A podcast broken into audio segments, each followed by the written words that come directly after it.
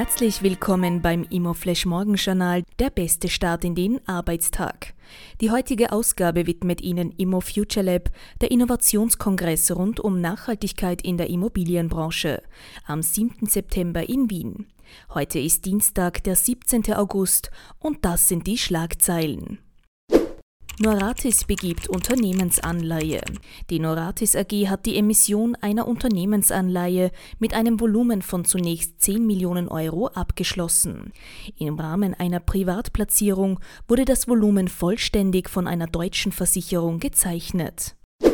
Airbnb-Vermietung Aktion scharf in Salzburg. Airbnb-Vermieter, die sich nicht registrieren, sehen sich in Salzburg mit Strafbescheiden konfrontiert. Seit Einführung der Airbnb-Registrierungspflicht im Vorjahr sind elf Fälle von illegaler touristischer Wohnungsvermietung vor dem Landesverwaltungsgericht gelandet.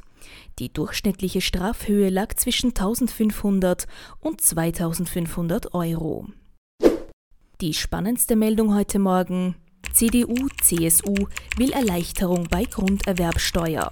Im aktuellen Wahlprogramm der CDU, CSU ist eine Erleichterung bei der Grunderwerbsteuer vorgesehen. Den Bundesländern soll die Möglichkeit eingeräumt werden, einen Freibetrag für Erstkäufer von 250.000 Euro pro Erwachsenen plus 100.000 Euro pro Kind zu gewähren, der beim Wohnungskauf von der Grunderwerbsteuer ausgenommen sein soll.